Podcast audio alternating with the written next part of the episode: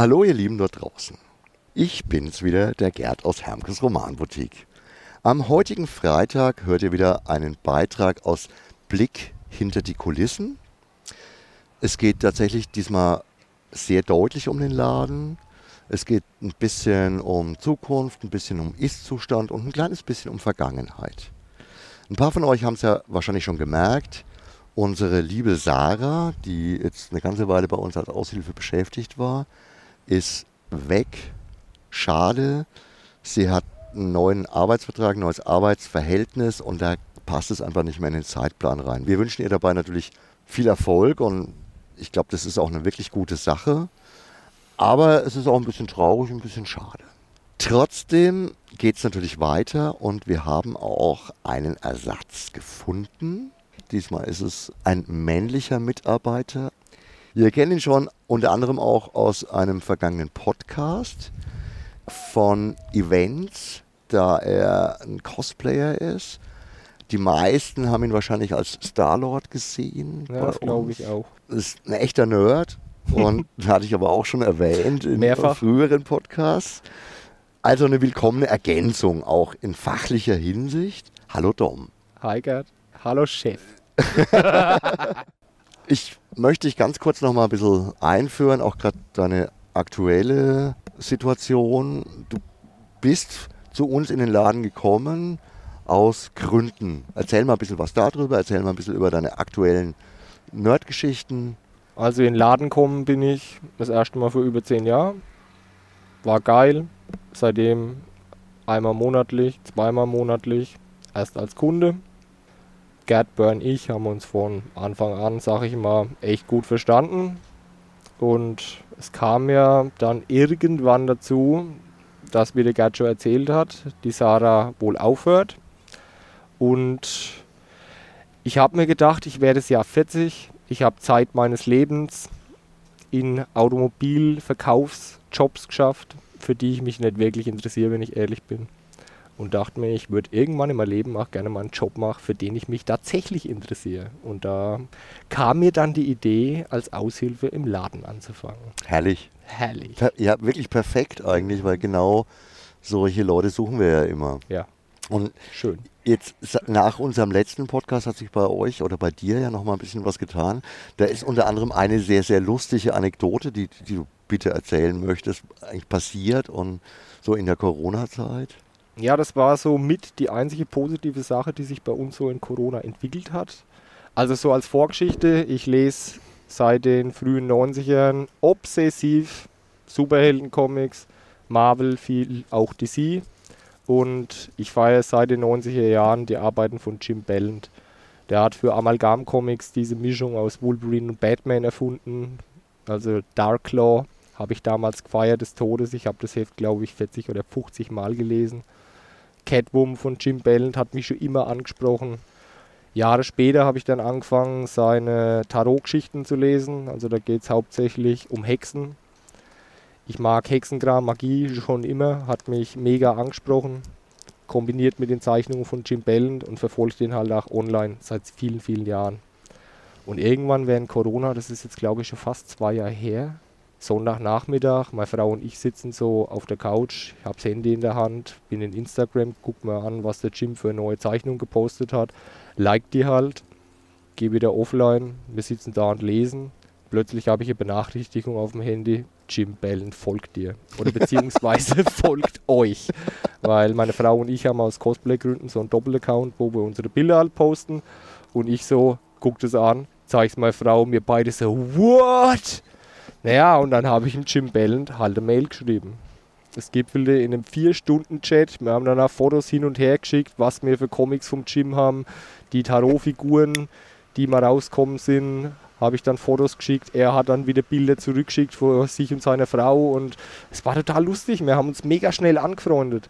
Meine Frau ist auch so, ja, so Hexen-Witchcraft-mäßig drauf und Jim Bell, seine Frau auch. Die haben sich dann auch angefreundet und wir haben seitdem eine rege Chatbeziehung. Wir schreiben eigentlich fast jeden Tag.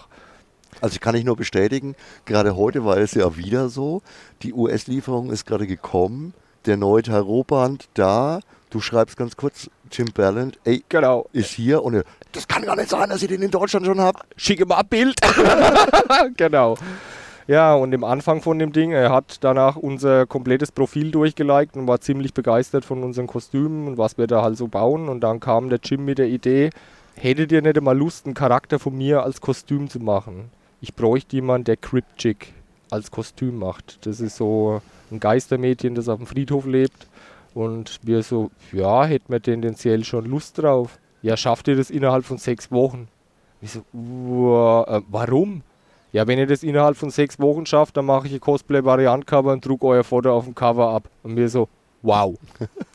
ich habe Tag und Nacht an dem Kostüm gearbeitet. Man muss ja dazu auch Ja. sagen, also die Leute, die deine Kostüme kennen oder eure Kostüme kennen, die wissen, da ist immer unglaublich viel Detailverliebtheit, unglaublich viel Energie drin, selbstgemacht. Ja. Das ist natürlich dann schon ein knapper, straffer Zeitplan. Ja, auf jeden Fall. Also ich bin bei Cosplay halt auch immer bestrebt, dass ich hochwertige Kostüme mache, die ich dann einmal mache und die nicht nach einem Einsatz auseinanderfallen und nehme dementsprechend auch hochwertiges Material, weil ich da halt so ein kleiner Perfektionist bin.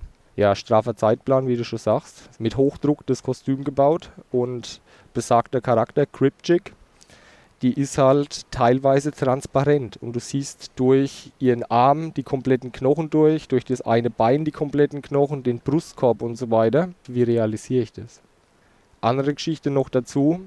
Meine Frau hat sehr viele Tattoos und der Jim meinte, wenn wir das aufs Cover drucken, müssen die Tattoos also weg.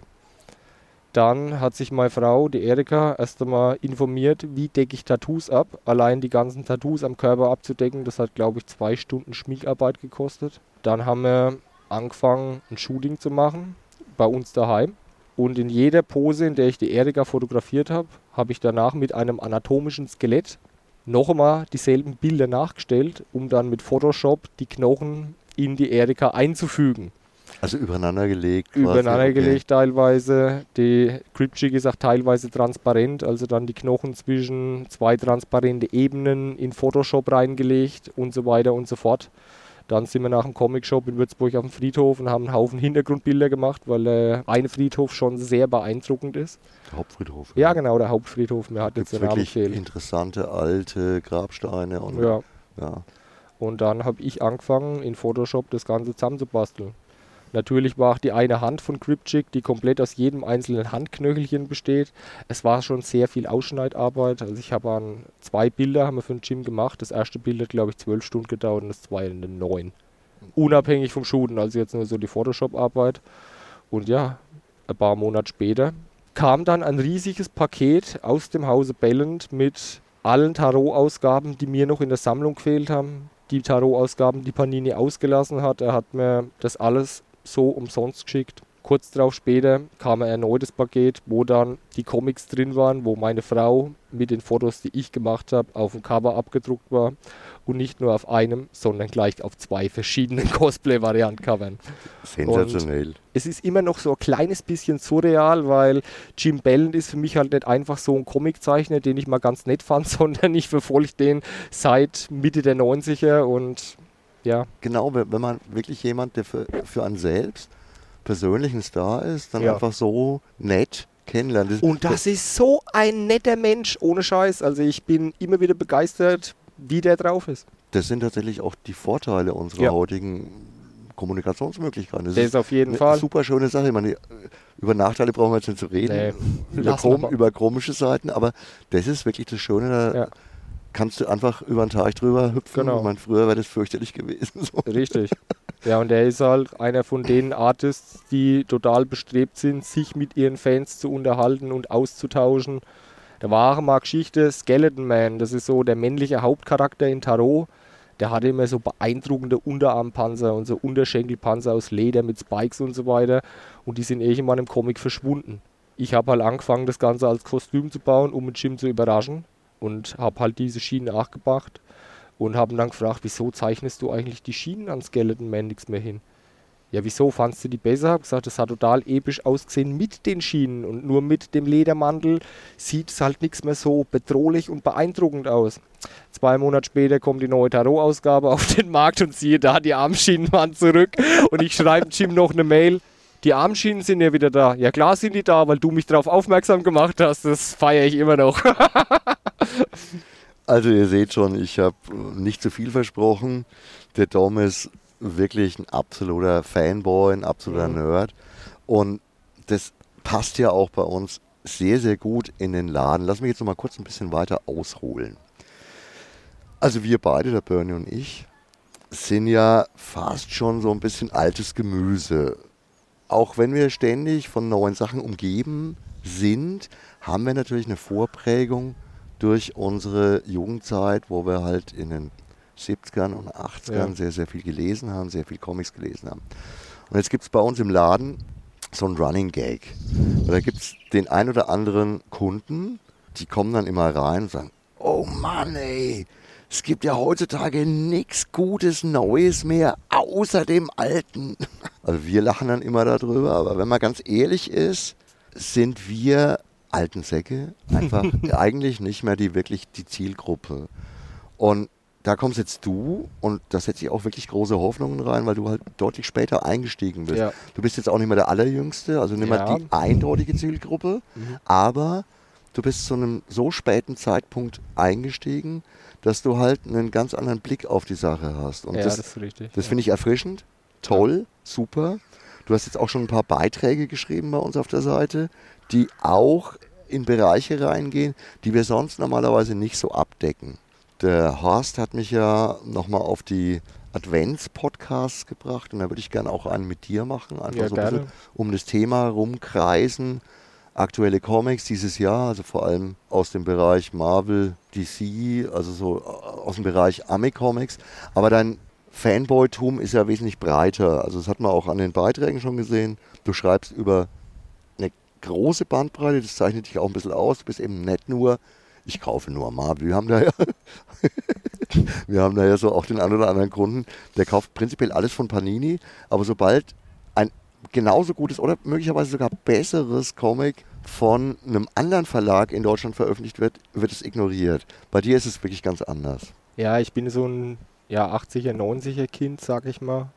Und ja, früh kindheitlich war mein erster Kontakt, sag ich mal, mit der Nerd-Szene, mehr oder weniger über He-Man. He-Man war eine Mischung aus Science Fiction, Fantasy, die grob auf der Optik von Conan basierte. Da waren ja extrem viele ja, und Superhelden auch. Ja, auch. Die ganzen Dudes hatten ja auch alle Superkräfte. Abgefahrene Optik von den Designs her, das hat mich in der Kindheit schon angesprochen. Es spricht mich auch heute noch an. Von der Retrofabrik zum Beispiel kommen ja diese schönen Nachdrucke von den 80er Jahren Ehapa He-Man Comics, die ich in meiner Kindheit in der Edeka gekauft habe, in Burgadroth in der Rhön. Und ja, irgendwann bin ich halt über He-Man, Ninja Turtles, Marshall Bravestar und irgendwann bin ich halt im Marvel-Universum gestrandet. Da muss ich sagen, lese ich auch wirklich das meiste von. Also von was Panini von Marvel so auf den Markt bringt, lese ich seit 94, lese ich eigentlich fast alles von Marvel. Ist aber nicht alles, was ich lese. Ich bin ja Fantasy, Science Fiction begeistert und da ist ja der Splitter Verlag in Deutschland zum Beispiel extrem gut aufgestellt. Titel wie Die Sache der Zwerge, Die Elfen, Orks, Goblins, Magier oder in die Science-Fiction-Richtung Skydoll sind schon großartige Dinge dabei, die ich mir die letzten Jahre angelesen habe, mit denen ich vor eurem Laden tatsächlich gar nichts zu tun hatte. Das kam auch durch die, was bei euch im Laden drin steht, durch die Aufstellung. Und auch viel durch meine Frau. Also meine Frau liest eigentlich sehr oft Comics, die ich nicht mal in die Hand genommen hätte. Und ich stelle dann, wenn wir nebeneinander sitzen und lesen und wirfst halt immer mal so einen Blick nach links und dann, oh, das sieht aber ganz interessant aus. Dadurch habe ich zum Beispiel The, The Wicked and the Divine von Kieran Chillen, unglaublich Sau cool, gute ja. Serie. Wäre ich niemals drauf kommen, wenn das meine Frau nicht gekauft hätte. Und Geht mir ja auch so. Ne? Mhm. Also, ja, genau. Die Karte hat ja auch die für mich komplett neu die ganze Manga-Ecke abgedeckt. Und ich, Richtig. mittlerweile habe ich mich da total eingelesen. Und ich, da gibt es genauso wie bei allem anderen unglaublich viel Blödsinn, aber auch sensationelle Sachen. Ja, das kann jedes Genre. Ja, genau. genau. Blödsinn kann übrigens auch jedes Genre. ja, das ist, glaube ich, auch so richtig, ja. Und, darf man auch nicht vergessen, was ja auch nochmal in den Laden sehr, sehr gut reinpasst. Das hast du jetzt ausgeklammert. Du hast auch schon relativ viel Fantasy in letzter Zeit gelesen und zwar nicht in Comicform, sondern auch in Buchform. Ich lese auch gerne Bücher. Also ich lese Ja, ich lese eigentlich Bücher und Comics, seitdem ich lesen kann. Als ich noch nicht lesen konnte, musste mir meine Oma und meine Mutter die Comics vorlesen. Dann, der sagt jetzt das, der hat gerade das gesagt. War ein bisschen anstrengend. Irgendwann konnte ich dann lesen. Seitdem lese ich eigentlich nonstop. Ja, Herr der Ringe hat jeder gelesen, glaube ich. Kevin Hearn. Kevin Hearn, der eiserne Druide. Der Gerd hat mir viele Jahre gepredigt. Irgendwann hat er mir den ersten Band charmant wie immer auf den Tisch geknallt wie so einem Hund. Da nehmen mit! Ja, ich habe ihn gelesen. Ich war mega begeistert. Für mich persönlich die beste Fantasy-Reihe, die ich seit Harry Potter gelesen habe. Da bin ich auch total tief drin. Ich bin ein absoluter Potter-Nerd. Bernhard Hennen, die Elfen, die Zwerche von Markus Heitz, die Conan-Geschichten von Robert E. Howard. Also ich habe da schon in alle möglichen Richtungen. Ja, auch wirklich eine sehr breite, ja, auch über all die Zeiten. Ich meine, Howard ist ja wirklich eine ganz alte Geschichte. Ja. Ja. Und auch da ist es schön, dass du das Alte nicht ablehnst, sondern auch aufsaugst. Das ist immer bei mir eher so, wenn ich von einem Thema begeistert bin, dann will ich mir so viel wie möglich davon reinziehen. Zu Howard bin ich auch über Marvel Comics gekommen, da jetzt Marvel seit 2018, 19 wieder die Rechte an Conan hat, habe ich überlegt, hm, ja, ist halt auch Marvel. Der Crossover jetzt mit den Avengers. Ach, du liest dir das jetzt einfach mal durch. Naja, gipfelte dazu, dass ich die ganzen dicken Hardcover von Panini jetzt alle lese, die daheim bei mir im Regal stehen und mir in dem Zug halt auch die klassischen Romane geholt habe, die Originale vom Howard. Ich war echt überrascht, wie gut die sich lesen lassen. Da war ich auch sehr lange skeptisch, so, oh, das ist schon sehr alt, ob das an dich herangeht, aber es hat mich halt total gepackt und ja. Die Howard Conan fand ich auch immer echt alle grandios, wobei ich auch von vielen anderen Autoren, das war ja damals beim Heine Verlag so eine, so eine super breit angelegte Serie. Ich habe, ich glaube, ich habe die Ja, fast alle weggeschlonzt. Sprague de Camp und Ja. Lynn Carter, Björn Nieberg, die haben Die- ja die dann, haben ja dann alle- aufgebaut. Die haben ja dann auch alle noch in anderen Reihen mitgeschrieben und so. Genau. was. Da gab es dieses wundervolle Projekt, das ich schon ein paar Mal irgendwie zum Besten gegeben habe, vom Robert Asprin, von dem ja gerade im Moment die Dämonenreihe wieder aufgelegt worden ist. Ich habe die Hoffnung, dass das vielleicht auch mal wieder aufgelegt wird. Und zwar hat damals der Asprin eine Welt erschaffen wie ein Rollenspielleiter und hat gesagt zu bekannten Autoren, da war übrigens auch Lynn Carter dabei, Sprague Ah. Camp, da waren all, all die großen Conan-Autoren auch dabei. Und hat gesagt, ich gebe euch jetzt jedem einen Charakter und ihr schreibt diesen Charakter in der Welt. Und wenn dann irgendwie jemand anders über den Charakter schreibt, dann ist es eben eine andere Sicht. Und dadurch ist quasi wie so ein Rollenspiel als Kurzgeschichtensammlung, die in einer romanhaften Entwicklung dann immer fortlaufend fortgeschritten sind. Wahrscheinlich ein ziemlich einzigartiges Konzept. Wahnsinn, das, hab, Ja. das war für mich eine der größten Geschichten überhaupt. Das war damals Freistadt, hieß diese Stadt und Diebeswelt hießen die Romane. Mhm. Und ich, es waren ja keine Romane, es waren ja im Endeffekt Kurzgeschichten. Kurzgeschichtensammlungen, aber halt immer moderiert vom Robert Asprin, der quasi immer alles zusammengefügt hat und den Leuten gesagt hat, nee, das, das müsst ihr noch ein bisschen ändern, das ist jetzt zu weit in die andere Sicht. Und sensationell, wirklich wie, wie ein Rollenspiel niedergeschrieben und jeder durfte seinen Charakter ausleben, wie er wollte. Das würde mich wirklich noch sehr, sehr freuen. Also war früher bei Bastei. Bastei macht ja in der Fantasy eigentlich gar nichts mehr. Hört mir zu. Alle anderen Verlage, die jetzt gerade da aufstreben, wieder dabei sind, macht Robert Asprins Diebeswelt. Es ist ein, ein Schatz. Wieder was gelernt. Würde dir übrigens auch gefallen, Ja, es klingt sicher. auf jeden Fall sehr interessant. Ehrlich. Ja. Okay, das war jetzt so eine Art Werbung für den Dom. Das war ein kleiner Ausblick. Das war ein Abschied von der Sarah, die uns übrigens nach wie vor regelmäßig besucht. Also wir haben den Kontakt da nicht verloren. Ich hoffe, euch da draußen hat es ein bisschen Spaß gemacht. Wir hatten offensichtlich unseren Spaß. Ja, das auf jeden Fall. Haben wir eigentlich immer. Genau. Und es fängt jetzt alles richtig gut an und ich sehe da auf eine sehr schöne Teamarbeit hin. Und, das will ich jetzt ganz zum Schluss noch loswerden, wir konnten ja wegen Lockdowns unseren 40-jährigen Geburtstag, also das 40. Jubiläum von Hermges Romanboutique nicht feiern. Deswegen werden wir, wenn alles gut geht, im Januar des nächsten Jahres der Geburtstag wäre am 15.01.2023, unseren 42. Geburtstag feiern. 42 ist ja eh Das ist die Antwort auf alles. Das die ist besser als wichtigste- 40. Die wichtigste Zahl Ja. für jeden Nerd, genau. Deswegen finde ich es auch sehr schön, dass wir den 42. feiern. Wir haben da jetzt schon relativ viel Kontakt aufgenommen mit Zeichnern, mit Autoren, mit allem Möglichen. Vielleicht lässt sich da ja auch irgendwas mit dem Tim Ballant machen. Werden wir sehen. Ja. Ich sehe auf jeden Fall in eine sehr rosige Zukunft mit einer lustigen Zusammenarbeit und ich hoffe, ihr genießt auch die neuen und frischen und anderen Rezis vom Dom. Danke dir für das Gespräch. Immer gern. Wir hören uns wieder, vermutlich nächste Woche. Es sei denn, dem Bernie fällt noch was Nettes ein. Bis dahin sage ich wie immer, ciao, arrivederci, euer Gerd. Ja, und euer Dom bei der Macht von Grayskull.